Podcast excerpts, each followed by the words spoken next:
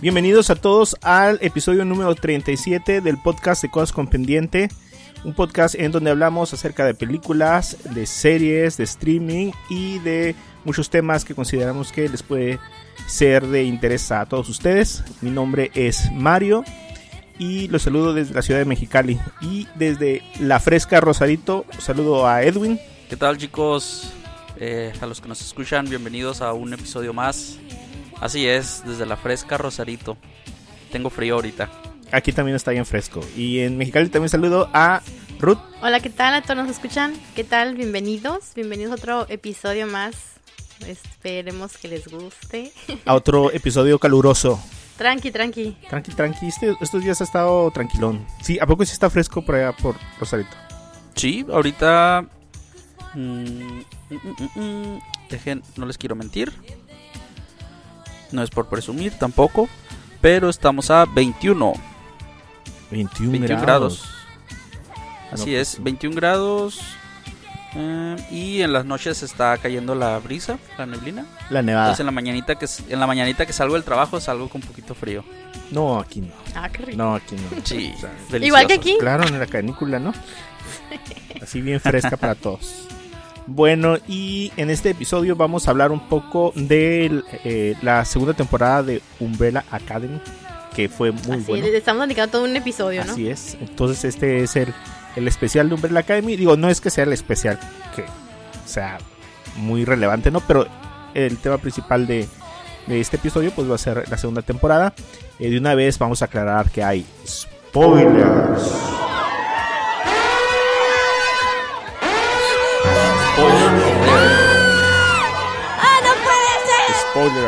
Sí, porque eh, no, pues ya hubo chance. ¿Cuánto salió? Para nuestro tiempo salió hace una semana y media.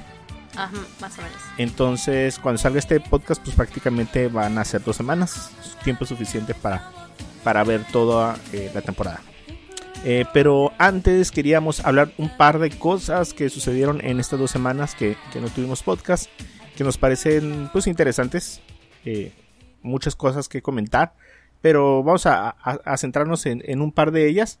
Eh, y la principal es que Mulan Mulan ya no va a salir como estrella principal en el cine. La película de Mulan, eh, planeada por Disney desde marzo. Así es. Desde marzo. Era, la- era con la que se inauguraba la, la temporada de películas, ¿no? Así es. Y nuestra temporada actual precisamente era con Mulan. Eh, y se fue posponiendo y posponiendo y posponiendo. Y Disney acaba de anunciar que la va a mandar directamente a Disney Plus. eh, en, el, en los lugares donde la película esté, bueno, donde el servicio esté disponible ya. Que en este caso pues sería principalmente Estados Unidos y Europa. Que ya tienen el servicio ya desde, desde hace un tiempo. Más recientemente Europa. Pero, eh, pero pues no, tampoco va a ser así como de una renta muy barata. El costo, no sé si el costo es directamente ya para comprarla o para verla nada más. Pero tienen planeado el costo en 30 dólares prácticamente a partir del 4 de septiembre. Y sí va a salir en cine en los países donde esté disponible las salas de cine para proyectar la película. Yo creo que es, es renta, ¿no, Mario? Es que te pones a pensar, por ejemplo, el hecho del precio del cine por persona en Estados Unidos. Es muy caro. 30 dólares no es tan caro, porque allá les cuesta 7, 9 dólares por persona. Así es. Y súmale la dulcería. Ajá. Prácticamente está planeando que la va a ver pues el número de personas que tú quieras. Ujú. Igual pues tienes una familia grande o invitas a tus parientes cercanos que en este caso podrían convivir contigo por lo de la pandemia y pues puedes hacer tu noche de, de Mulan.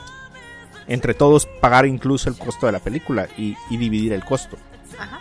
Pero lo interesante es este movimiento que se está dando. Incluso ha habido muchos pues sucesos alrededor de, de la industria respecto a esta edición. Por ahí incluso se viralizó un video donde hay un, un eh, empresario, Ajá. no me acuerdo de qué país es, que va y destruye toda la publicidad en su cine como protesta a, a ese movimiento, porque con este movimiento pues el único que gana es Disney. Pues sí. por, Exactamente. por ejemplo, el, el caso del pago del dinero que se tiene planeado, por ejemplo, a los cines, como la venta de la taquilla, entonces ya no se estaría dando. Pero pues ahí también, también es Disney el que está corriendo más el riesgo de no recuperar la inversión. Obviamente, porque es cuestión de horas en que salga de piratería. Pues sí, exactamente. Claro. Digo, igual de cualquier forma, no sé, si ya es la única película que va a estar el resto del año y algo, pues abriendo el cine, aunque yo ya la haya podido ver en otra, por otro medio, a mí me gustaría irla a ver al cine. O sea, es un buen- una buena película para escucharla y verla como se debe. Sí, pues se pintaba que los, por ejemplo, los paisajes, ciertas escenas se miraban bastante dignas de, de la pantalla grande, ¿no? También se, se, se había como, como rumoreado, ¿no? Que Black Widow también era como una, una película que a lo mejor se enviaba a Disney Plus también. Sí, pero después salió este uno de los empresarios de Disney a confirmar que este movimiento era único, que no había el, el mismo plan para Black Widow, aunque ahorita está, por lo menos ahorita está programada para final de año. Y por otra parte tenemos la salida de Disney Plus, eh, confirmada para Latinoamérica en noviembre. Ya están listos para, para su nueva membresía. Pues ya, ya estamos Sí. armando el grupo ahí de, de la ya vaquita. estamos empezando a ver qué gastos vamos a quitar para, Para, para pagarla. para sumarlos. Pues sí, hay, hay que, ¿cómo se llama? Hay que hacer el, el abonito del Disney Plus. Ey, ¿verdad que sí? Vamos a quitar el HBO, Ah, vamos a quitar. De todos modos, todo está Sí, repartido sí. en todas partes. Igual, algo que, que creo que le está pasando a, a HBO ahorita con su nueva plataforma de streaming es que empezó a recortar muchas películas, sobre todo las de DC. Y es una de las quejas, o sea, te traes a la gente esperando recibir una librería que va a durar dos, tres meses, aunque después les vuelven a poner, pero no deja de haber por ahí un sentido de eh, desilusión al ver que están quitando demasiadas películas que tú pensabas que iban a estar permanentemente en el servicio. Eh, pues Disney todavía creo que sigue juntando algunas de las películas que tiene regadas en algunos otros servicios por contratos. Entonces esperemos que, que todo se mantenga ahí. ¿Ustedes que tienen ganas de ver de Disney Plus? Que no hayan visto en hace mucho tiempo. Híjole, ¿qué podrá ser? Ay, pues no sé, fíjate, no sé. Tal vez... A ver, muéstrame el catálogo. Pues sí, tú eres el único que lo tiene, Mario. Yo tengo ganas de ver The Rocketeer. No sé si se acuerdan de esa película. No. No. Es una película en donde ah, sale un personaje con un tipo como de mochila, como tipo propulsor, y tiene un casco muy característico, como mucho arte deco. eh, En su, de hecho, es esa letra característica de ese arte, la del título. Esa película tengo muchas ganas de verla, hace muchos años que no la veo. La busqué por todos los medios y sí me confirmaron que estaba en Disney Plus. ¿Cómo se llama? The Rocketeer. Con doble E al final. Esa película o la es de... animada. No, hubo una serie animada, creo, unas Ah, caricaturas, ya. pero la película ya, sí ya, ya, sí, sí. Sí Ajá. recuerdo esa película. Es, de, ¿Cómo es una película de 1991. Ajá, sí. Eh, y también tengo muchas ganas de ver eh, Chippendale Rescue Rangers. No sé si se acuerdan. Uh, sí, sí, cómo no. Mm, Las Ajá. ardillas, estas Chip, Sí, Chippendale. Ajá, y los rescatadores creo que lo pusieron en español. Rescue Rangers, había unos juguetes bien suaves de, de McDonald's hace uh, cuando McDonald's daba juguetes de calidad. Por eso tengo ganas de, de Disney Plus, más que por todo nuevo. Yo, por ejemplo, yo sí estoy pensando que eh, me gustaría aventarme un maratón de las películas de Disney de las princesas con mi hija. Ok. Este, y empezar así desde Blancanieves. Este, creo que ella no ha visto a ciertas películas ya más viejitas y pues aventarnos un maratón este, a lo mejor de una semana, dos, ¿no? Empezando desde la primera que fue eh, Blancanieves, seguirnos así poco a poco por todas las demás. Pasar por ahí.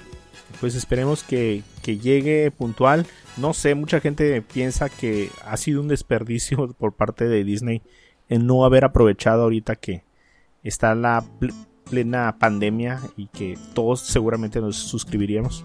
Pues sí. Pero pues, pues es el, el movimiento y los planes por algo están así. En todos lados siempre discriminan a Latinoamérica. Así es. y bueno, pues vamos a, a empezar con nuestro tema principal, que es de Umbrella Academy. La segunda temporada, ¿en cuánto tiempo la terminaron? La segunda temporada me la eché en dos días. Híjole, no te duró nada. No me duró nada, nada, nada. ¿Cuánto te duró a ti? Edna? Yo creo que la segunda temporada la empecé tal vez un sábado en la noche y la terminé yo creo que martes o miércoles. Ándale, a mí también. Igual yo creo que uno o dos días después de, ti. Me, pues la consumí un poquito más lenta de lo que pensé que iba a, a hacerlo. Estaba viendo algo así a la mitad y, y la verdad sí me detuve y seguí terminando lo que estaba viendo. Pero no sé, dije, y vi tres capítulos o cuatro capítulos y dije, ah, pues ya sabes, todas las series en un pedacito, por más buena que sea la temporada, llega un momentito donde se alarga un poco. Y, Sí, claro. y sentí por un momento que le había perdido como el interés de terminarla. Cuando vi sus comentarios que me habían dicho ustedes de que ya la habían terminado de ver y que estaba muy bueno el final. Entonces la continué súper rápido a, a verla y pues prácticamente me sorprendió el final. Ujú. Sí, hubo ahí varios, va- varias, como, ¿cómo se les dice? Am, no, ah, se me fue la palabra que te revela la, la, la serie, perdón, que te revela en la serie, no sé, algo que no te esperabas que iba a Como un- pasar. Como un twist. Ándale, un twist. Hubo varios tweets, twist ahí en, yo creo que en los últimos tres capítulos, ¿no? Son los que más, más te atrapan. Sí, Ándale, Ajá, sí. sí. Eh, igual el primero estuvo muy bueno. Se nota que ahí le echaron un- una porción del presupuesto, sobre todo para los efectos especiales de la primera escena. Sí, claro. Eh, vamos a hacer un pequeño resumen para aquellos que a lo mejor están oyendo el podcast y bueno, pues como no han visto la primera temporada, pues igual le siguieron y están escuchándolo. The Umbrella Academy es un cómic de superhéroes. Eh, es- está hecha de tres series en los cómics. De hecho, recientemente apenas se acaba de lanzar, hace un par de años, el último de los tres tomos. Entre la serie 2 y 3 hay una diferencia de 10 años. Eh, está escrito por el, Wow. esta- el estadounidense Gerald Way. Ajá, fue el, el vocalista de My Chemical Romance. Ajá. Y está dibujada por un brasileño eh, llamado Gabriel Ba. Eh, en lo personal ya tuve la oportunidad de ver el primer cómic, de leer el primer cómic, que se llama Apocalypse Suite, que salió por ahí del 2007-2008. Está dividido creo que en seis partes. O sea, fueron como seis, seis eh, revistas o seis cómics para, para completar la primera serie. El segundo se llama Dallas, que salió entre el 2008 y el 2009. Luego está este espacio grande donde incluso pues ya Netflix compra los, los privilegios de la serie. Y por fin eh, sale el tercer tomo que se llama Hotel Oblivion. Eh, salen estos eh, tres tomos ya, están disponibles para, para verlos. Incluso no es muy difícil encontrarlos en internet para leerlos, en español completamente. Em, y la historia trata acerca de un, un suceso eh, que ocurrió el primero de octubre de 1989, donde nacen 43 niños de manera repentina de mujeres que no estaban embarazadas. Un millonario excéntrico llamado eh, Reginald Hargreaves, ¿sí lo dije bien? Ajá, Sí, sí, Reginald Hargrave. Eh, los adopta eh, en, un intento como de acaparar los, más que pueda al enterarse de, de- de esto que pasa y, eh, y resulta que cada uno de ellos tiene un poder particular. Como nota ahí adicional, en el cómic no hay ninguna diferencia de raza, ni de, ni de etnia, nada, nada. Todos son iguales. Y bueno, él forma un equipo de superhéroes precisamente para luchar contra el mal. O sea, realmente su propósito siempre fue ese. Eh, y experimentar un poco con ellos y crear un equipo que pueda luchar contra, contra los malos. No contra nada específico, con- contra el mal nada más. Ellos son nombrados del 1 al 7. O sea, aún en los cómics es una persona como bien fría y bien calculadora. No sé cómo ustedes lo percibieron. Porque en la primera, en la primera temporada sí se notaba que era como, como frío como distante, como que como que nunca se relacionó, pero creo que la segunda temporada de veras sí hondó mucho en la personalidad. Sí, sí, sí. Sí, pues sí, como que en la segunda temporada ya te dejan ver eh, no tal vez como que el, el no el motivo de por qué los adoptó, pero no, o, más bien como que no te dejan ver que, que sí se preocupaba por ellos, pero a ellos les demostraba que no se preocupaba, pero a la vez tal vez un poco sí. Eh, no sé, porque sí es como muy... Eh, en el, en el cómic de plano sí es como muy frío, eh, pero en los... No sé, como que sí tiene como un lado ahí como medio... Medio... Ah, si le interesa, no les interesa. Sí, sí, está, está muy raro. Al menos por los primeros capítulos. En un dato curioso, en la segunda temporada, estamos hablando ya con spoilers, ¿no? En la segunda temporada podemos ver que, que Reginald es un extraterrestre.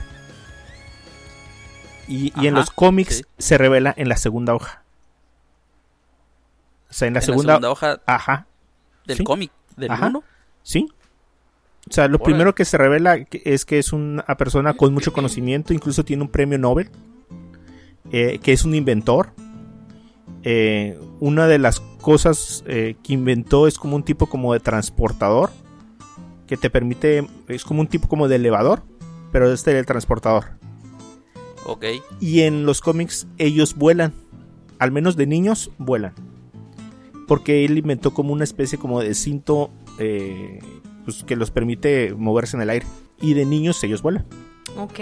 O sea, el cómic en dos páginas te dice, es esta persona y la, en la siguiente hoja te dice, ah, y es un extraterrestre. Entonces sí, cuando vi así que ya era extraterrestre, pues no me, no me sorprendió. Más bien yo creo que te sorprendió que tardaran tanto en revelarlo. Cuando supe que era extraterrestre dije, ah, bueno, pues a lo mejor en algún momento nos van a decir que es.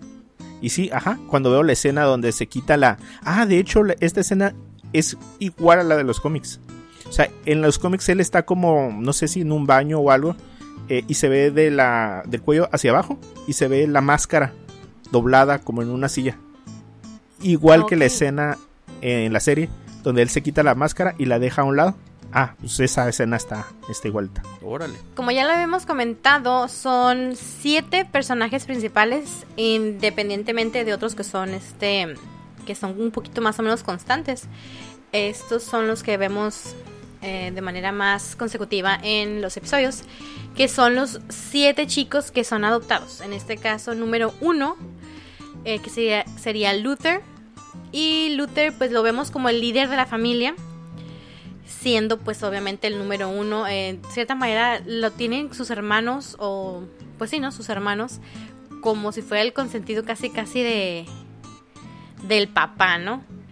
Este, que no sé si ustedes tengan la referencia y a, a mí se me perdió, pero cómo fue que ellos obtuvieron sus nombres? Si el este Reginald les dio números, ¿ustedes se acuerdan o saben? Eh, inicialmente tienen los nombres por el número, pero al menos en los cómics lo explotan más en, en el, la serie no, pero ellos tienen como un tipo como de, de sobrenombre por parte de la sociedad, como nombres claves. incluso ellos se llaman por los nombres claves. Por ejemplo, Luther es Spaceboy.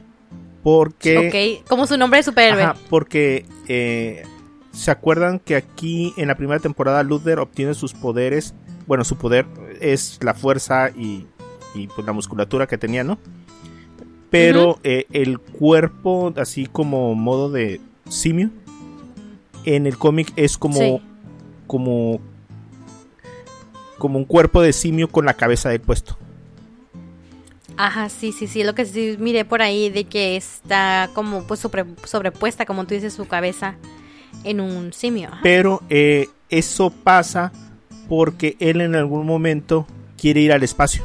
Y Reginald hacía muchos experimentos con simios.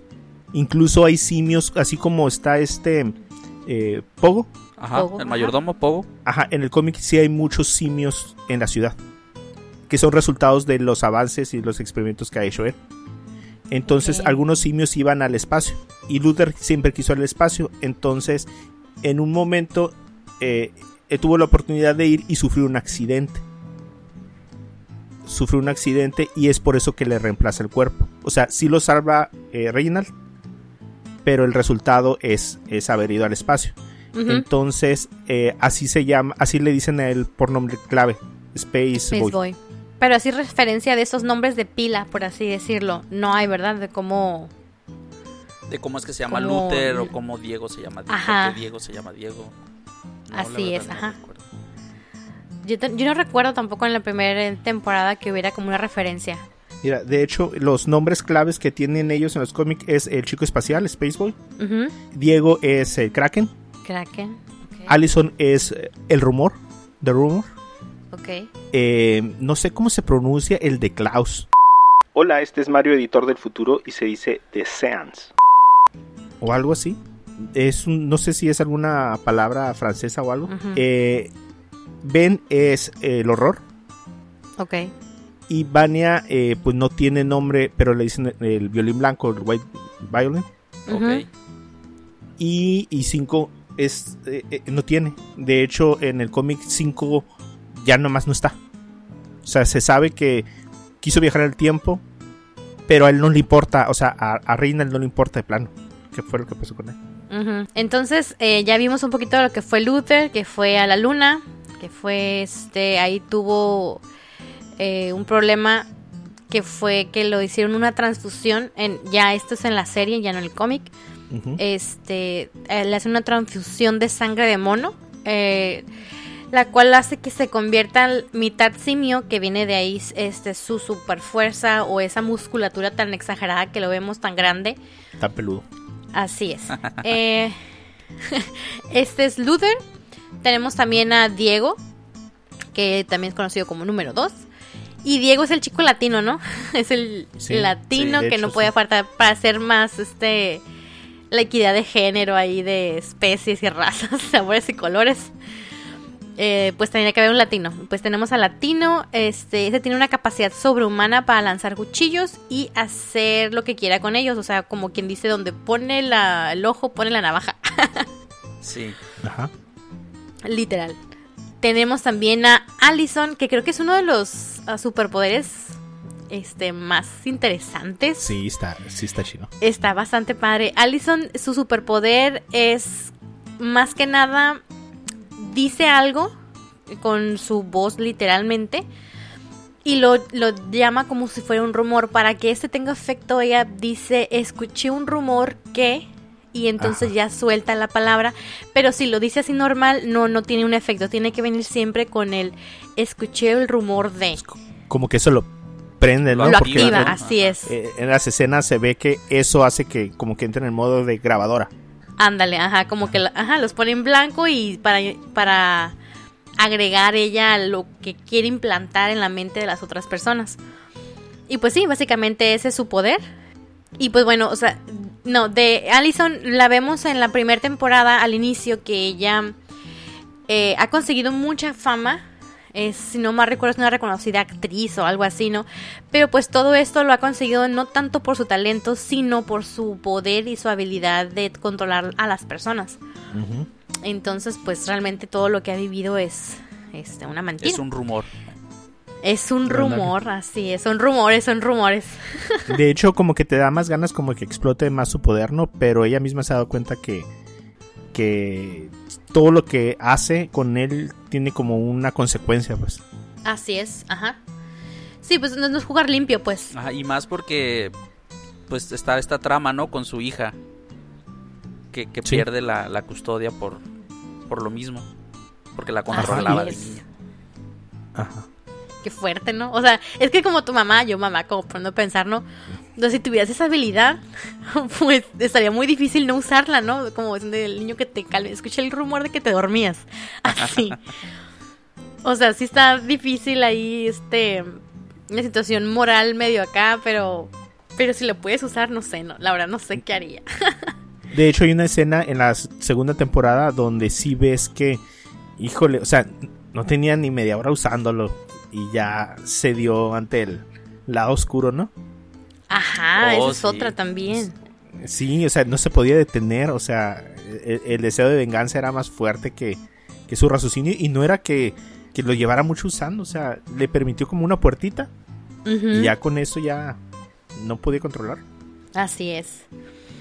Bueno, tenemos también a número 4, que sería Klaus, que es uno de mis personajes también favoritos. Este, este Klaus eh, posee uno de los poderes más extraordinarios. Este chico pues, tiene la capacidad de hablar con los muertos. Esta capacidad evoluciona poco a poco eh, conforme vamos viendo la- los episodios y le permite al final este, utilizarlo para combatir cuando provoca los tentáculos que de su hermano. Como que hace una conexión ahí y este hace que su hermano Ben se, en cierta manera como medio se materialice un poco. Ajá. O, Sí. o en el. O se materialice en su estado de. Como de del superpoder. ¿no? Ah, sí, ajá. Ajá, porque en su estado así como espíritu normal, pues no, pero ya en su estado de- del superpoder desarrollado, entonces sí, eso está interesante. Ujú. Este, y, y Klaus no vemos que la verdad, creo que este, desde un principio se eh, pinta como un personaje este, homosexual. Aparte de una persona muy, muy liberal. Este, todo el tiempo lo vemos arriba, está alcoholizado, eh, pero se ve que pues ha sufrido mucho, ¿no? Que a lo mejor es consecuencia de todo lo que ha vivido en su, en la casa con el padre este extraterrestre y demás. De ahí viene número 5, uno de los personajes que a mí me tiene más sorprendida porque la verdad número 5 lo está personificado por un jovencito, creo que tiene que 17, 18 años. 16 años tiene. O sea, es un actorazo el plebe. Lo que sea cada quien, o sea, la- se la crees que es un viejo en el cuerpo de un joven, así. Ajá, Sí, Se sí. llama Aidan Gallagher. Es buenísimo, buenísimo. Sí, la verdad sí. Por ahí andaban levantando firmas para que fuera Robin, ¿no? Así es. ¿A poco ¿No no, supe? sí, Sí, de hecho, Ajá, ahí más sí. adelante en las curiosidades, ahí les tengo el, esa curiosidad. Ay, perdón, me adelanté. No, sí, es, es, es buenísimo. No puedo creer que si ahorita teniendo 16 años, o sea, hace 3 años que pudo haber estado haciendo la primera temporada, tenía 13 años. Ajá. Sí, fíjate. Acababa de salir del Nickelodeon, así Es lo que te iba a literal. ¿no? decir, o sea, que se me hace impresionante que salió de una serie típica Ah, sí. para pubertos, de esa que tú la ves y Sí. dices, ¿qué es esto? ¿Qué es esta tontería, no? Pe- Pero Ajá. sí, sorprende este, este... Sí, este sí, sí, actor. sí, sorprendió. Porque yo sí llegué a ver la serie de. Y lo, yo, yo que llegué a ver yo a él de, de niño, de chiquitito, que a lo mejor tendría, ¿qué te gusta? 9, 10 años. Y de repente lo ves en este personajazo. Y sí sorprende. Pero bueno, número 5 es uno de los personajes más destacados de la familia, eh, de la familia Hargreaves. Es clave en el, inten- en el intento de los hermanos para para parar el fin del mundo, que los se enfrentan a él una y otra vez, parece que los sigue, o sea, el fin del mundo los sigue a los pobres. Número 5 es capaz de viajar en el tiempo, eh, lo que le hace prever el fin del mundo porque pues llega a poder verlo. Sin duda el personaje es, el chico es, es un personajazo como les dije, o sea, tanto el personaje, pues que, que- creo que tiene que ver mucho el actor, ¿no? También que le Sí. mete... Este, se la cree, se la cree. Es de, los, de las nuevas revelaciones, yo creo que generaciones que vienen. Sí. De ahí sigue el número 6, Ben, que no vemos tanto de él porque pues tristemente desde el principio en la primera temporada nos muestran que este chico muere. Falleció desde jovencito, que, se- que tendría como unos que 12, 14 años más o menos cuando se Sí. supone que muere. Ajá. Y pues ese se convierte en compañero de Klaus, que es el único que lo puede ver. Y pues debido al superpoder de Klaus, donde puede tener contacto con los espíritus, este así se manifiesta y sigue alrededor de sus hermanos. Eh, que igual, como ya mencionamos antes, cuando hablamos de Klaus, se puede, los puede ayudar a combatir mediante su poder de, de tentáculos con la ayuda de Klaus. Y al final tenemos a número 6, que sería Vania, Número eh, 7. Interpretada por. Ah, perdón, 7, perdón. Eh, interpretada por Ellen Page. Y vemos a Ellen Page siendo Ellen Page. Sí, bueno, sí, sí. La verdad que sí. Bien inexpresiva. Entonces, eh, este personaje es. um, digamos un poco como rechazada por los hermanos, ya que no manifiesta eh, durante muchos años poder alguno. Sin embargo, poco a poco se va descubriendo que resulta ser la más poderosa o con uno de los poderes más, este, más fuertes entre sus hermanos, teniendo una capacidad extraordinaria para poder provocar inclusive el fin del mundo. De hecho, pues es como vemos que termina la primera temporada.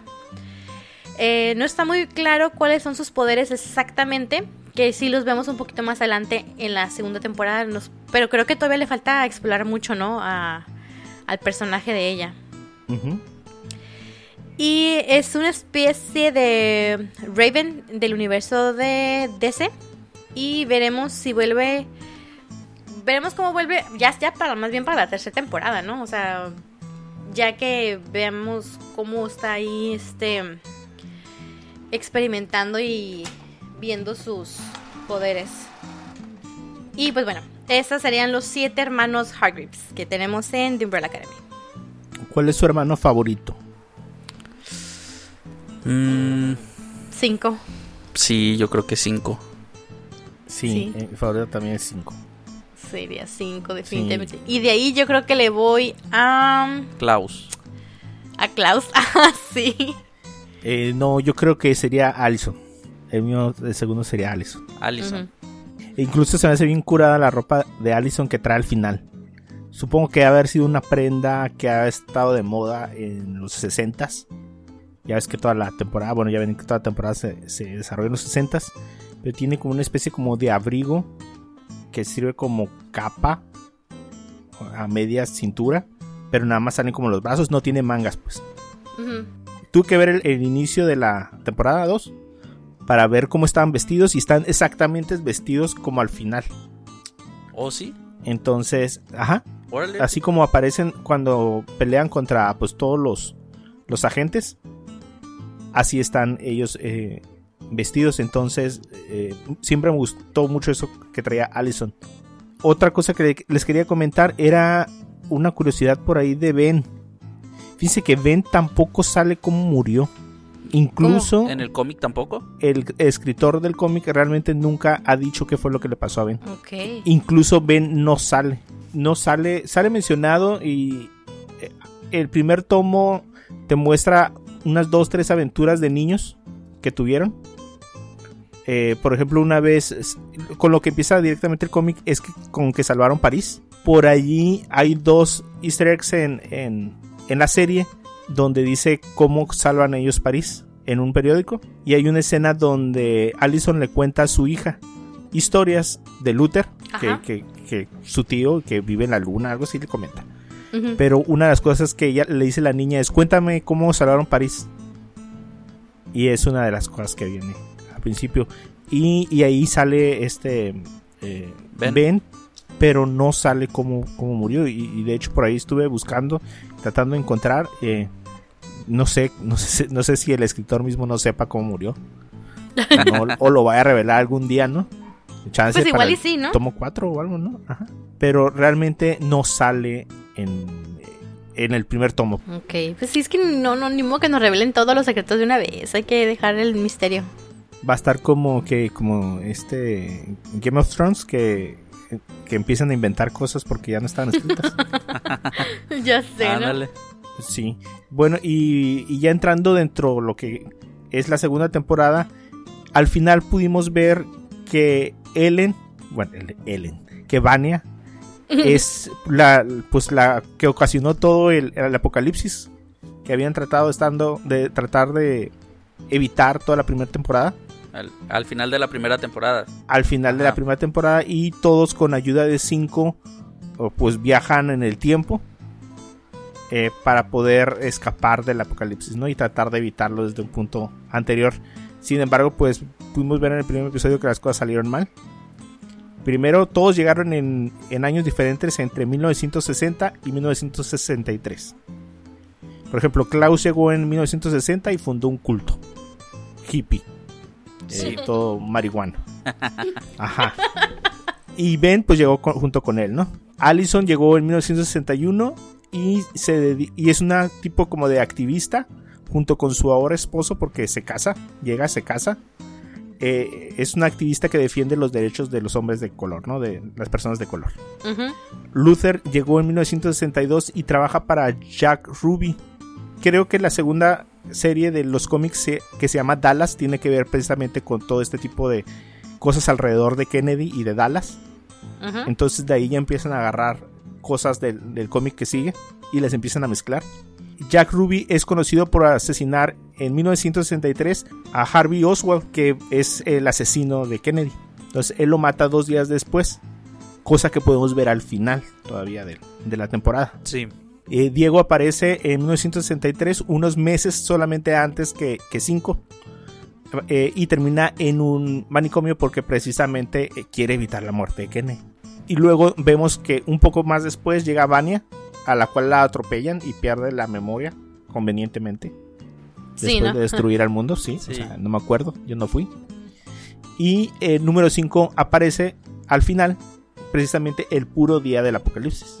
Podemos ver que de volada llega este Hazel eh, en su versión vieja para llevárselo y bueno, pues llegaron ¿cuánto? Una, una semana antes. Sí, porque menciona como siete días, algo así.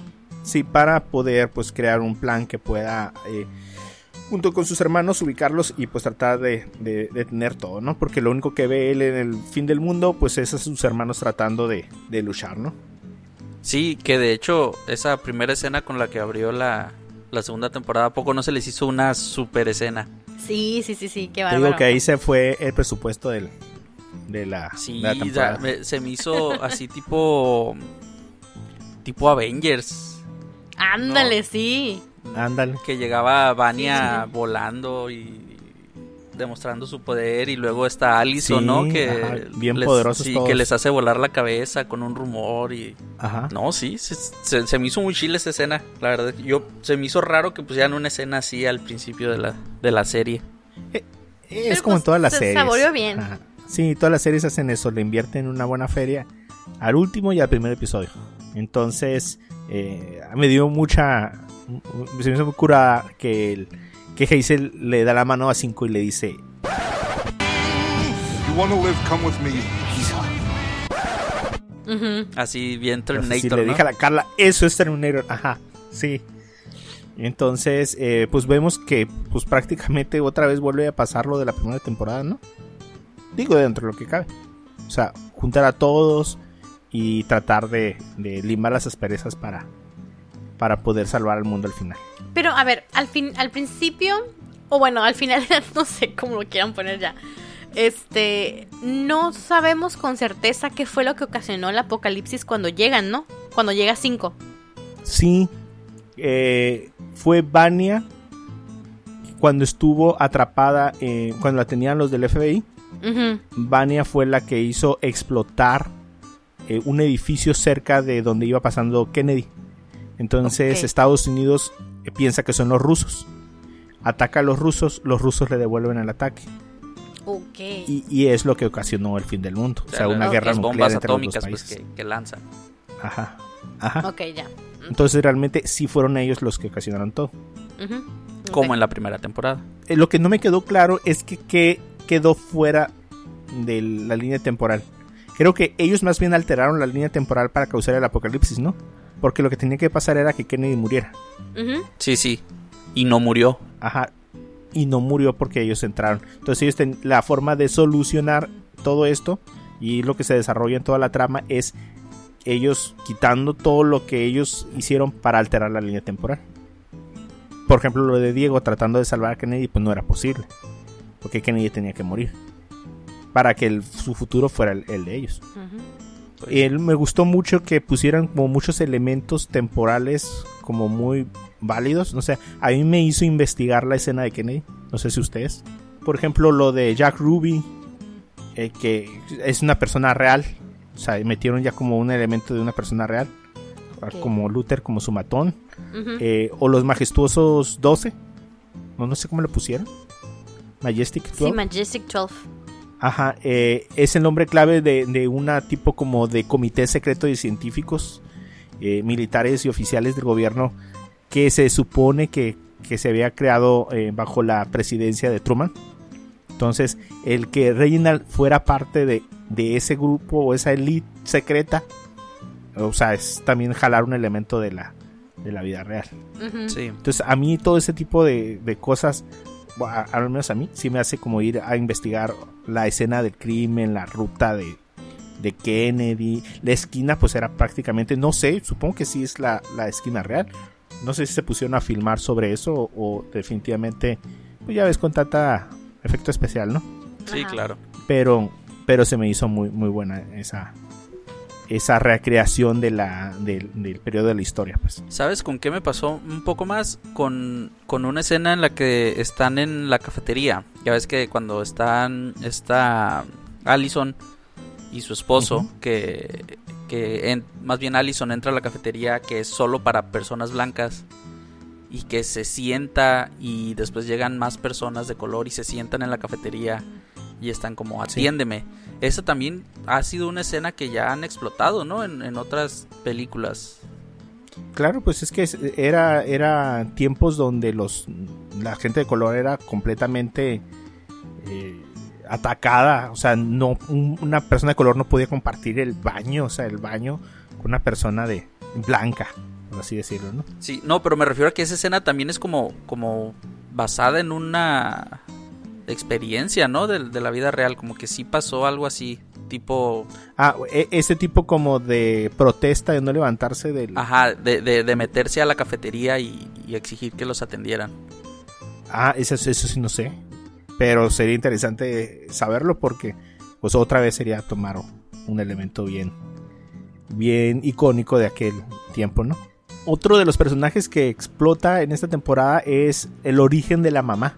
Cómo era realmente un interés amoroso de Reynald, que quizás en algún momento lo dejó porque no pudo renunciar a sus intereses y que de cierta forma la trasladó al robot que al final los cuida a ellos. Ajá. Oh, sí, que era esta científica, ¿no? Que más que interés romántico yo lo veía como un- por conveniencia, ¿no? O sea, como que ella era científica y, y estaba, como que la usaba pues para sus fines, este Reginald. No, bueno, a mí eh, el sentir que me quedó es que realmente sí era una persona en la que estaba sentimentalmente involucrado. Porque el- e- e- ese momento donde ella entra a su oficina secreta y, y le encuentra todas esas cosas que sí lo involucran, eh, por ejemplo con lo de Kennedy, como que sí, sí me transmite ese sentimiento como de que sí lo quería y ella y él también la quería, pero él no estaba dispuesto a renunciar a, a sus intereses eh, científicos y, y secretos, ¿no? ¿Tú cómo ves, Rod? Pues yo sí opino igual que Edwin, que era algo como estratégico para los planes que él tenía. Sí, porque, verdad, sí. ajá, incluso O vemos ahí también el origen de Pogo, ¿no? Que, que era este, este simio al que mandan al espacio. Ajá. Fruto de los experimentos. Miren, ahí es donde viene. Si ustedes se fijan y ven esa escena otra vez, van a notar que cuando ella está revisando los, los planos que están en la pared, hablan del teleelevador. Ok. Tiene una, una leyenda, tiene unos planos y tiene una leyenda que dice algo así como. eh, como de que es el mejor medio o más innovador medio para transportarse. Eh, eso se usa mucho, eh, sobre todo en, la- en el cómic se usó mucho.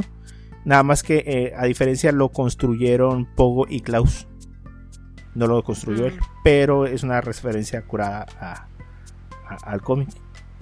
No, yo nunca vi en el cómic, al menos lo que he leído, que, que 5 se pudiera ta- transportar como le hace en el en la serie.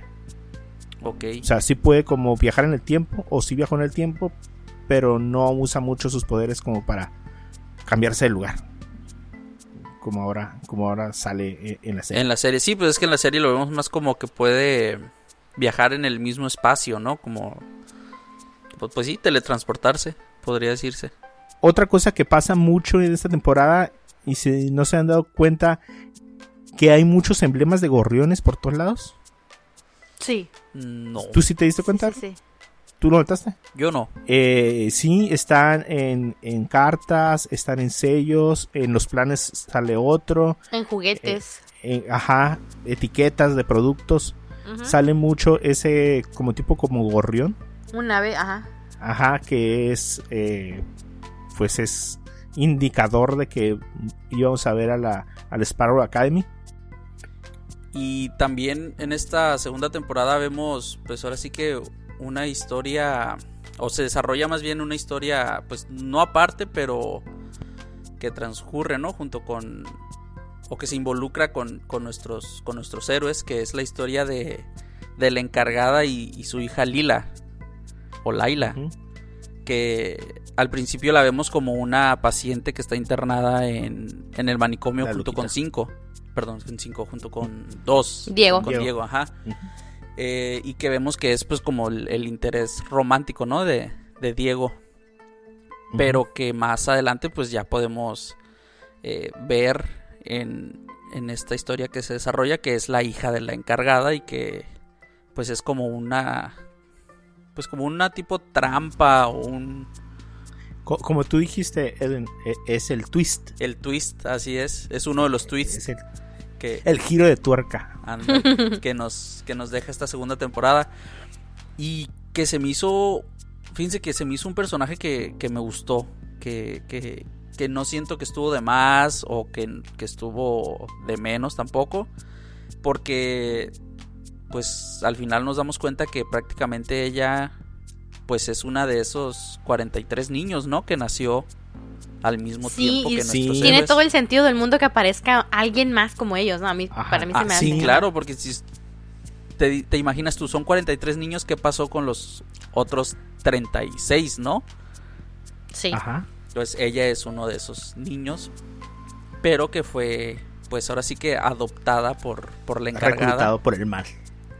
y que incluso no, como que nos hace odia- odiar más a esta encargada, ¿no? Porque ella fue la que provocó que, La muerte. que Cinco matara a, a los papás de, Ajá.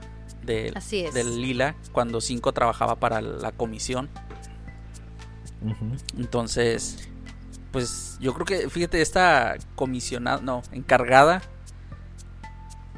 se me hizo un muy buen villano también. No, Sí, porque no, yo en la primera temporada sí. no la veía venir. Ajá. Lo que sí no me, no me quedó muy claro o no me agradó mucho cómo manejaron esto es que ya ven que 5 le dispara en la cabeza y parece que muere, pero al episodio siguiente Ajá. está todo bien. Sí se le alcanza a ver una cicatriz en la cabeza, ¿eh? Sí, pero como no sé si... Pero no te explican Ajá, cómo no te explican. No, pero, no pero, pero sí dijo que se recuperó no sé cuántos meses, ¿no? Como tres meses. Sí, Cuando ella era regresa y pierde el empleo, ajá, pierde su empleo por... e- ella, ella dice que lo que lo salvó fue la una, una placa de metal que tiene en la cabeza. Sí, Pero sí Órale, creo que no mencionan eso. por ahí. Ajá, mencionan por ahí que pasaron como tres meses. Y de hecho, pues por esto pierde el empleo. O sea, le dicen, oye, pues te fuiste. Entonces sí, esto de- tenía dejaste que que, que Cinco escapara Ajá. porque ella hace un trato sí con me- 5, ¿no? Para que para evitar que pase el, el- el apocalipsis de nuevo, 5 hace un trato con ella. Que él trabaje otra vez de nuevo para la comisión, para la encargada, que mate a la directiva de la comisión para que ella tome el control. Y, y pues le sale mal a la, a la Ajá. encargada. Pero sí, sí, súper buen personaje. Eh, L- Laila se me hace súper original su poder. O sea, ¿qué, ¿qué más quieres que tenga el poder de todos? Ey, Exacto. Muy impresionante. No pude entender exactamente qué fue lo que pasó cuando, cuando eh, llega esta escena final donde, donde Vania se eleva y tira el, pues su onda de, de- de energía. No entendía por qué se habían cubierto. O sea, nunca, no entendí bien que realmente lo que estaba haciendo era como, como devolviendo el poder, pues como atacándola con lo mismo que había recibido. Sí, sí. Hasta como que me tardó en caer el, el 20. Oh, y cuando, pues más bien que, que Vania lanza su poder y, y ves la burbuja, ¿no? Que está en la que está Ajá. la comisionada y la comisionada, la encargada y ella. Sí te quedas así como, ah, caray, ¿qué, qué pasó Sí, aquí? pr- primero pensé que eran como lo mismo. O sea, no entendí como que había replicado su poder. Y yo creo que ahí es cuando también, eh, hablando ya más un poco de esa escena, vemos que también este Diego nos, nos sorprende con, como que ahí con una mejora, ¿no? En su habilidad. Así estilo magneto deteniendo toda una ráfaga de balas. Ah, sí. Porque al, toda la serie nos dejan ver que pues él puede como controlar las, las cuchillas en el aire. Pero pues ahí te das cuenta que es más bien como que el poder de controlar el metal, ¿no? En, en estos. En estas navajas o en, o en las balas. ándale, sí. sí. Sí, sí, ¿Qué más vemos ahí con esta. con, con Laila? Con Lila. Eh, al final se va, ¿no? O sea, no, no se queda ni con la comisionada, con la encargada que murió, pero tampoco se queda con, con estos chicos, ¿no? Eh, toma un rumbo separado. Y vemos también a, a Cinco como, como retomar un poco lo que su, su papá tanto le, le, criticó a este Reginald o le, le trató de inculcar, ¿no? Que, que, era que él tenía un potencial más que, que desarrollar y que vemos una típica escena de superhéroes donde como que retrocede el tiempo en, en cámara lenta. Ajá. Eh, eso, está buenísimo. Sí, también. Así, me recordó mucho al, al, Quicksilver de. Sí. De los X-Men, ¿no? Cuando corren en super velocidad y todo se queda quieto. Porque por un momento me asusté cuando. Cuando llegan y los balacean a todos y que todos mueren y tú, no, otra vez, ¿cómo puede ser esto? y ahora, ¿quién podrá defendernos? Así ¿no? De hecho, uno de los bueno, de los personajes que a mí me, quedaron a deber fueron los, los hermanos. Ah, los hermanos Ikea. sí, ajá. Así ciertos hermanos. Sí. Entonces, eh, como que me quedaron a deber, o sea, tenían... Ah, bueno, me recuerdan a los de Matrix, ¿no? Obviamente. Sí, claro. Pero como que... Ah, no sé, muy callados como que sin motivo aparente, medio tratan de explicar pues quién los manda, eh, luego los utilizan y al final como que nada más se va. Se va el último que queda. Eh, no sé, a lo mejor los van a explotar más adelante, ¿no? Esperemos porque sí se miraba interesante la propuesta con ellos. Incluso llegué a pensar que pues eran los villanos de la temporada. Sí, claro, pensabas que eran los villanos, pero pues no, eran simplemente unos, unos peones más en el juego de la, peones de la encargada. Entonces creo que eso me quedó a deber, esos villanos. Y bueno, finalmente para terminar la temporada podemos ver que todo este lío se soluciona y pueden regresar ya bajo la, el patrocinio de la, del comité, pues regresar a, su tiempo donde piensan que pues después de haber arreglado todo para que la línea temporal donde Kennedy muere, pues es, es corregida y ellos no estando para acabar pues de, lo que había pasado en la primera temporada, pues que ya iba a estar todo normal. Pero quizás el hablar con el mismo Reginald en el pasado alteró la línea futura para ellos. O sea, a lo mejor tanta información que ya tenía Reginald ya era suficiente para tomar otras decisiones cuando, cuando pasara lo de los niños que tenía que adoptar. Entonces, pues nos llevamos la sorpresa de que ya no existe la Umbrella Academy en el futuro. Que está la Sparrow Academy. Y podemos ver a pues un equipo similar como el de ellos.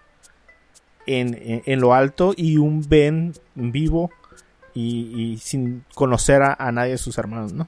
Así es. Pero se supone que esos son otros chicos, ¿no?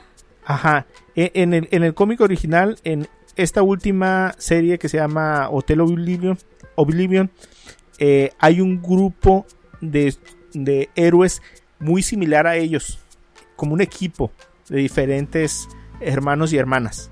Eh, ellos son de los mismos 43 que habían sido, que habían nacido al principio.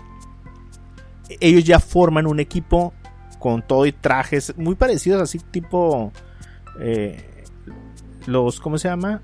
Los Increíbles. Los Increíbles, ajá, muy, muy parecido así. Incluso el, fuerte que vendría siendo como el 1. Ajá. Eh, es así como grande de, musculatura de tórax y así como ese tipo de cuerpo. Eh, cada uno tiene habilidades especiales igual. Hay una que se puede convertir como en, muchos cuervos. O a lo mejor son muchos sparrows. Eh, uno fuerte igual que, que Luther uno que puede eh, como emitir como una sonda tipo así como cíclope, pero por la boca. Ok. Em, otro, eh, hay, un cubo que no sé si ustedes pausaron la escena donde se ven todas las siluetas. No. ¿No, la pausaron? No. Si, si, ustedes la pausan y la ven, hay un cubo volando a un lado. Ok. Es parte de, también del cómic. Sin embargo, este equipo llega a ayudar a, Umbrella Academy al final eh, de Hotel Oblivion. Y no se da más explicación porque precisamente sale como las últimas tres hojas pues así como a lo mejor eh, todavía falta mucho tiempo para una siguiente temporada, eh, pues no sé dónde van a sacar información para crearles una historia a ellos cuando todavía ni siquiera hay contenido que poder copiar. Entonces eso, está interesante, ese movimiento de, bueno, pues a lo mejor ya van a empezar a, a innovar la historia a partir de, de, de, eso que tenían de información. Al menos los, no sé, de los siete que son ellos, se vieron en el cómic como unos cuatro poderes. No se sabe qué hacer Cubo, por ejemplo. Y, otro par de, personajes. Entonces, pues estaría interesante saber cómo van a innovar con eso. A lo mejor eh, ya está lista la próxima serie y no lo sabemos. O algo. Eh, y ya de ahí va a salir más información. ¿Ustedes qué creen? Que estos mismos chicos, estos seis héroes, eh, que cuando se encuentran con, con Reginald en, en los 60 él les dice que pues él no quiere hijos, que él no soporta a los niños. O sea, ellos mismos provocan que sean adoptados, ¿no? Sí, pues sí, pues, yo miré un video por ahí de donde decía precisamente eso, que cuando ellos se presentan con Reginald, este, se da cuenta como que la regó con ellos y es por eso que en el futuro alterno él decide adoptar a otros jóvenes. a otros y no, ser la, Umbrella Academy. Y fue cuando Ruth me dijiste, me sentí en Dark.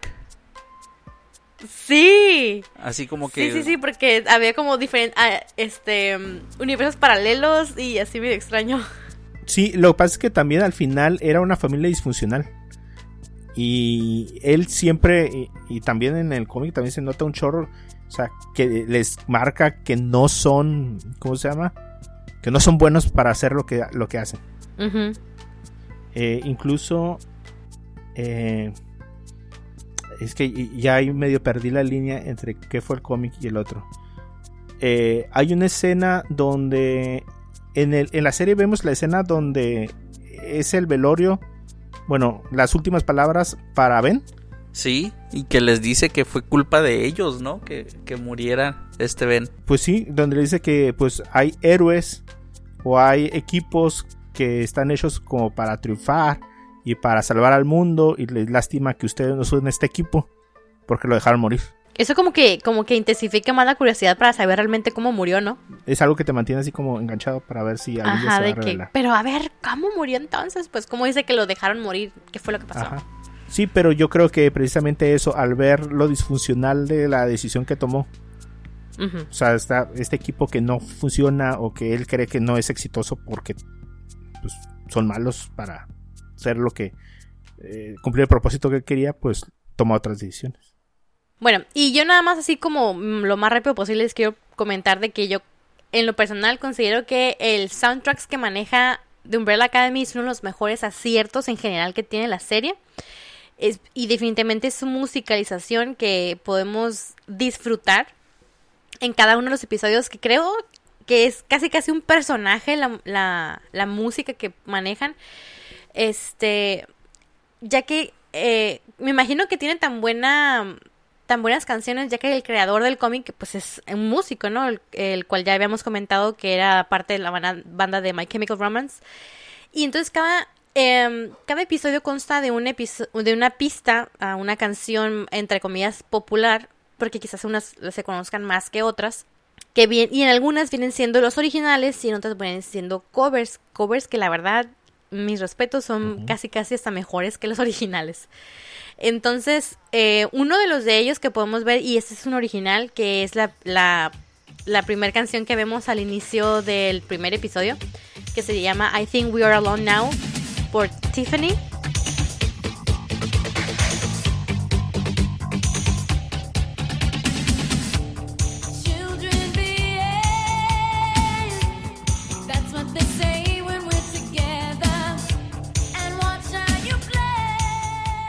Eh, al momento de escucharla es en el primer episodio donde vemos a los chicos can- bailando, cada uno en una en su habitación y esta canción al final de cuentas, a pesar de que sus diferencias y que están hasta molestos y todos vemos cómo la canción los une. Ujú.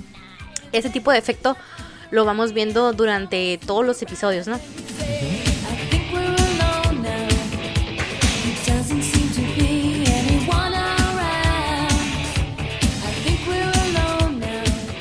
Otra canción buenísima, eh, súper acertada en la escena, es la de Istanbul. Ajá. eh, no, no Constantinopla, algo así, por They Might Be Giants. Y esta la podemos escuchar de una manera genialísima en, la, en una pelea donde está 5 en las Donas Grady's Ajá, sí. en la primera temporada. Istanbul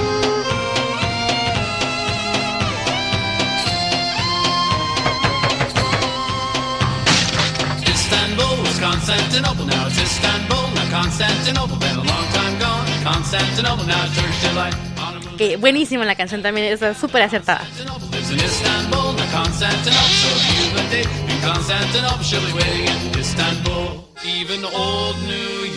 Otra canción es la de Don't Stop Me Now de Queen, que escuchamos también en una escena donde está Hazel y Chacha este, persiguiendo o está, y van contra todo con cinco.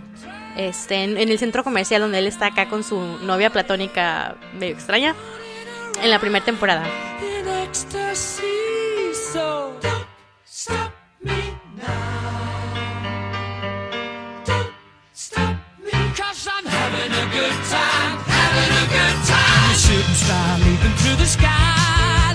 Otra, y esta es una de las covers ya en la segunda temporada, buenísimo, la de Bad Guy, que es original de Billie Eilish. Y este es un cover por The Interrupters. Y esta la podemos escuchar en la segunda temporada. Y la, es una canción que ponen, si no mal recuerdo, específicamente para 5. Este 5 está llevando todas las canciones, ¿no?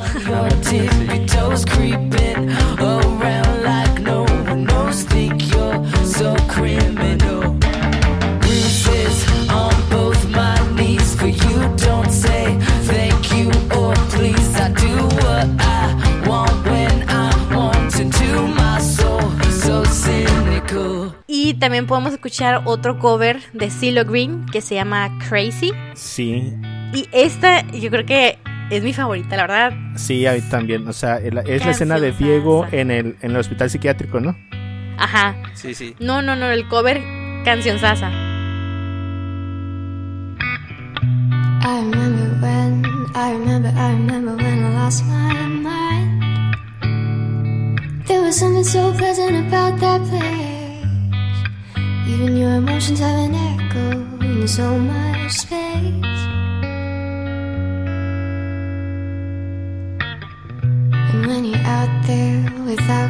Y bueno, hay una lista bastante amplia con canciones muy, muy buenas. Y estas las pueden encontrar literal la playlist de las dos temporadas de Umbrella Academy. Así encuentran la playlist y se pueden dar un gusto ahí con todas las canciones que podemos escuchar en ambas temporadas. Sí, muy bueno. Muy bueno. Perfecto, Ruth. Así es. Bueno. toda la información. bueno, bueno, pues ya concluyendo este tema de, de Umbrella Academy, muy bueno el final. Entonces, eh, pues, híjole, ¿cuánto vamos a esperar? Yo creo que fácil unos año dos y medio. años. Ha- ha- Haga sus apuestos. Sí, sus dos apuestas. años. Mínimo año y medio, mínimo. Eh, año y medio, 18 meses. A ver si no, ¿sabes qué? todavía. Igual a lo mejor dos años porque con lo de la pandemia creo que se va a atrasar un poquito más. Entonces yo le doy dos años. No, ya va a estar, va a medir como 15 centímetros más alto el Cinco. 5. Cinco. Ajá, sí, sí, tiene 16. Dicen que los hombres se siguen desarrollando hasta los, ¿qué? ¿21? O sea, Más o menos, chance de crecer. Mide 1.60 este actor. Está, está bajísimo. Está, bueno, Sí, pero bueno, chiquito. pensando en que tiene 16 años, o sea, un gringo, la verdad, crece así como, como sin límite así. Estratosféricamente. Ajá, en los próximos 5 años de su vida. Entonces, pues vamos a ver que si no está muy, ya no le queda el traje, ¿no? Le quedan más cortos los shorts. Eh, bueno, y ya terminando esto, eh, Edwin, que fuiste al cine, Edwin. Sí, chicos. Así. Así bien así, sin juzgado. miedo al éxito. Sin miedo, sin miedo al éxito, papi. Sin miedo Eso. al éxito. ¿Ya? Sí, Uh, claro. la, la, este, pues ya ven que les había comentado, ¿no? Que acá en Rosarito, Tijuana, ya se, se estaban abriendo los cines desde el episodio pasado. Ajá. Entonces, este sábado le dije a Cristina, ¿sabes qué? Por, por la anécdota, como dice Franco, por la anécdota vamos a hacerlo. Por amor al podcast, vámonos al cine. Pero, Para documentarlo. así es, para vivir la experiencia, ¿no? Pero, pues con sus debidas precauciones, ¿no? Eh, lo primero, lo primero fue que compré los, los boletos en línea para ya no tener que interactuar con la persona de taquilla. Ahí ya, ya me ahorré una interacción. Eh, compra- compré, Check. compré los boletos, eh, compré un horario muy temprano. Era yo creo que la primera película del- de la cartelera en horario. Eran, Check. eran las 3.30 de la tarde. Y elegí ir a un Cinepolis VIP. Acá, check. Aquí le estamos marcando todos los, los- los pasos para ir al cine de forma segura. Así es, los pasos para ir al cine de forma segura. Eh, compren sus boletos en línea. Si pueden, elijan un Cinepolis VIP porque los espacios son más amplios. Eh, los espacios entre cada butaca, pues que no son butacas, ¿no? Son literal sillones tipo love seat. Sí, sillones. Ajá. Que se me hizo muy acertada esta manera de acomodo de Cinépolis en la que pues estos love seat para dos personas eh, habilitan un love seat y alrededor no hay nadie sentado. O sea, los dos asientos que están a tu derecha y izquierda y el asiento que está enfrente y atrás de ti están inhabilitados. Lo que Pero, uno siempre pero quiso. está en pares. Así es, lo que uno siempre quiso, pero están en pares, como son love seat, Ah, ok. o sea, pueden estar dos personas, estábamos Cristina y yo juntos, no estábamos Pues sí, separados.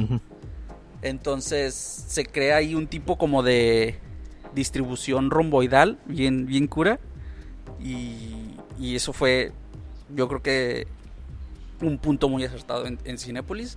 Aparte, como les digo, el horario en el que fuimos era muy temprano, 3.30 de la tarde, y yo creo que había unas tres parejas con nosotros en la sala. Entonces, Nadie tosió. Ok. entonces prácticamente sola la sala. Elegimos una película que creímos que también no iba a tener mucha afluencia. Muy bonita la película, se la recomendamos. ¿Cuál viste? Se llama Mientras estés conmigo. Es la, Ah, la historia de este cantante de música cristiana, Jeremy Camp. Ajá, que se casó con una muchacha que después murió. Así es. Ah, Mario, ya les spoileaste. Ay, pues, Mario. así. Bueno, Era de spoilers esta, este capítulo. Sí, bueno, ok. Eh, muy padre la película. Pero, pues por lo mismo que el tipo de película, yo creo que era de las que tenían menos afluencia. Y algo muy curioso es que en la sala eh, había mucho ruido que se metía de las demás salas, ya que no te cierran las puertas de la sala. Eh, al principio Ah, de, la, del- de la película te ponen ahí el, el clip de, de las medidas y precauciones que, que Cinépolis toma, ¿no? Para, para poder permitirte estar en la, en la sala viendo la película. Una de ellas es que eh, se supone que no pueden usar como aire reciclado de la misma sala. Entonces tienen el sistema de ventilación prendido, pero a la vez tienen las puertas abiertas para que el aire esté circulando hacia afuera de la Gastando sala. electricidad nomás. Ok. Pero, pero fue, fue muy buena, es muy buena medida de seguridad. Pues, o sea, si alguien estornuda por ahí, pues no se recicla ese estornudo, ¿no? En, en el sistema. También, eh, ¿Sabes si, si sanitizan cuando te sales? sí, o sea, al, en- Así al entrar, tipo como de equipo que usan ahora.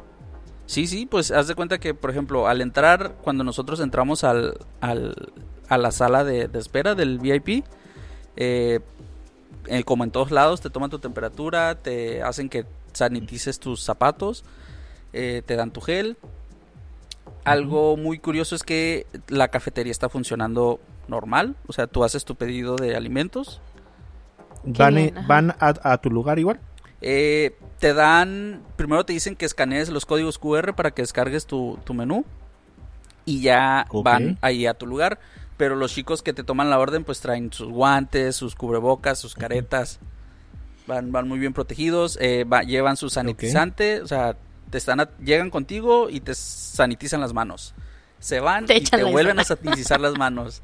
Eh, traen los alimentos cubiertos, eh, todo sanitizado. Y pues muy, muy padre. Las palomitas, chicos, estaban deliciosas. No me digas, quiero palomitas y nachos. Híjole. Sí, estaban. Nachos. Híjole, le digo a Cristina, eh, los primeros 10 minutos de la sal, de, de los cortos, era como, oh, parece que, que fue ayer cuando vinimos al, al cine por última vez. Empezamos a comer las palomitas y le digo, se me olvidó todo. Todos los meses que vivimos de cuarentena se me borraron de la mente. O sea, parece que sí fue el fin de semana pasado cuando vinimos a ver la última película antes de la cuarentena. Ya me imagino a Edwin probando así la palomita con la canción de saxofón. Claro que sí. O sea, estaban deliciosas. Ay, qué rico. Y pues la verdad es que no interactuamos con, yo creo, más de tres personas en, en toda esta experiencia. Le digo a Cristina, o sea, interactúas más cuando vas al Oxxo o cuando vas al mercado, ¿no? Sí, Ah, fácil el mercado, sí. O sea, yo creo que es una buena manera de volver al cine. Bueno, esperemos que, que se abran más oportunidades así. Igual a lo mejor eh, valdría la pena hacer el intento. Sí, claro. Y, Sí, arriesgar la vida. sí es, sí es más caro ir al, al VIP, pero como que la, la misma exclusividad del VIP te permite que no estés en contacto con más gente. Claro, Pues sí. Entonces, Es verdad. si tienen la Sobre oportunidad todo para hacer vayan, filas y cosas así, ¿no? Sobre todo para hacer filas y cosas así, ¿no? Pues es que en realidad ahí ya no haces fila, pues en, en- en ese tipo de cine. Pues sí. Ya no hay Bueno, fila, ya no hay eh, interacción con personas ni nada. No, pues aquí en Mexicali parece que, que todavía no hay nada. No hay cartelera. Así es. Y si ponen una buena película para este fin de semana, yo creo que tal vez sí vuelva a ir. Ay, qué emoción. Bueno, pues nosotros es- estaremos esperando a que Mexicali sea más segura. Sí, no, sí, espérense, chicos. Sí, más vale. Bueno, y ya para cerrar así súper, súper rápido, les cuento que estuve viendo y terminé Transformers, la guerra por Cybertron, eh, que es de seis episodios. No sé si por ahí, por ahí la vieron. No, aún no. La tengo ahí en lista de espera. Bueno, si son así fan de Hueso Colorado de los Transformers eh, y, y les recuerda a los 80s, esta serie está basada en los modelos G1, o sea, la generación 1 Sí, sí. de Transformers. O sea, prácticamente los van a ver eh, muy parecidos. La animación es, eh, pues, es digital. Es digital. Es una un poquito de mezcla, está un poquito el tono un poquito oscuro. Eh, la vi totalmente en español. Esta serie es una parte de tres temporadas que van a ser. Tiene nada que ver con las, la, eh, el videojuego. Ok. Si ustedes por ahí vieron el videojuego de la guerra por Cy- Cybertron, no tiene nada que ver. Tiene tres partes, una que se llama, es esta, que se llama El Asedio, y hay otras dos más anunciadas que se van a llamar eh, Earth, eh, Rise y Kingdom. Entonces, eh, todavía no hay mucho sobre ello. Hay unas pequeñas sinopsis. Eh, ah, bueno, no puedo contarles el final, pero eh, por lo menos ahorita eh, tiene un 100% de frescura en Rotten Tomatoes. Pues la verdad está muy buena. Está muy buena. Muchos personajes clásicos que van a ver. Muchos, muchos. Con los diseños originales de los 80s. Eh, la primera temporada es todo lo pre a la, a la ida a la Tierra. Todo, lo, todo ocurre en Cybertron. Ok, ok. Entonces, eh, nos dan muchos puntos de vista de las dos facciones, de los Autobots y los Decepticons. eh, y da un poquito más como de contexto de por qué luchan, por qué están peleados, cuáles son las motivaciones de cada uno. Y lo que me llama mucho la atención es que, que, que al menos el lado, a mí, a mí en lo personal, el lado de los Decepticons, me parece que lo humanizaron un poco más. O sea, tienen una motivación más allá de querer acabar con todos los Autobots. Entonces, si tienen oportunidad de checarla, eh, denle una revisada. Está súper, súper, súper bien hecha. Muy entretenida y trae mucha nostalgia a los ochenteros. Ok, la veremos. Muy bien. Bueno, muchachos, eh, ya nos extendimos un chorro. Es uno de los episodios, yo creo que va a durar más. Pero vale la pena. Pero vale la pena eh, estarnos eh, comentando de esta segunda temporada de Umbrella Academy. Eh, le damos muchas gracias a todos por escucharnos. Ya estaremos ahí poniendo más información ahí por, por nuestra página. Si ustedes encontraron este podcast y no saben eh, en dónde pueden encontrar más información, pueden encontrarnos como Cosas con Pendiente en Facebook, en Twitter, eh, Instagram. Y a mí me pueden encontrar como Mario San, Mario-San en Twitter. Ruth. Ahí me encuentran como RCJM85 en Instagram y en Twitter. Y a Edwin. Y a mí me encuentran como Edwin Dicochea en Instagram. Les damos muchas gracias por escuchar este episodio. Compártanlo, pásenlo, eh, coméntenos a nosotros en nuestras cuentas personales, en cuenta de, de Cosas con Pendiente, qué opinan de la segunda temporada de Umbrella. Y nos estamos escuchando para el próximo episodio. Bye. Adiós. Istanbul.